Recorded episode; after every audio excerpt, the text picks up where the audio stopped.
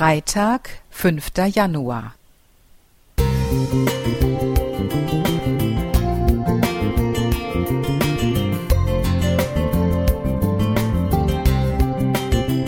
Ein kleiner Lichtblick für den Tag.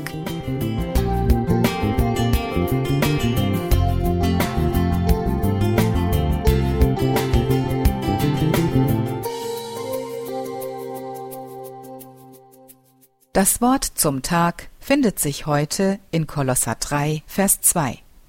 Nach der Übersetzung Hoffnung für alle. Ja, richtet eure Gedanken auf Gottes himmlische Welt und nicht auf das, was diese irdische Welt ausmacht.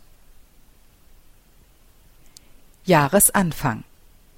Ein unbeschriebenes Blatt oder der Wunsch, in die Zukunft sehen zu können? Unser Leben ist manchmal schwer. Wir alle gehen durch Zeiten, die von Schwierigkeiten, Trauer oder Verlust geprägt sind. In Jesaja 40, Vers 31 schreibt der Prophet, dass diejenigen, die auf Gott hoffen, neue Kraft bekommen werden. Der Schlüssel zum Durchhaltevermögen in schwierigen Zeiten liegt nicht einfach darin, sich durchzukämpfen oder sich mehr anzustrengen. Gottes Wort sagt, dass wahre Stärke dadurch entsteht, dass wir unsere Hoffnung auf ihn setzen. Das bedeutet, dass wir unsere eigene Kontrolle aufgeben und uns von ihm führen lassen. Ich kann also meine Zukunft insofern lenken, als ich meine Hoffnung auf Gott setze und ihm vertraue.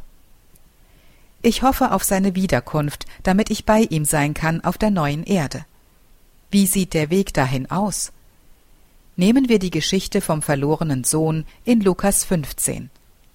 Der jüngere Sohn fordert sein Erbe ein, verprasst es und landet im Schweinestall. Dort besinnt er sich. Er macht aus dem Schweinestall ein schönes Zuhause und fühlt sich darin wohl. Oder nicht? Nein, er macht sich auf den Weg nach Hause, weil er nur bei seinem Vater zu Hause ist. Er sehnt sich nach seinem Vater. Versuchen wir nicht auch oft selbst unser Leben in die Hand zu nehmen, weil wir meinen, den richtigen Weg schon zu kennen? Der verlorene Sohn ist erst bei seinem Vater richtig zu Hause.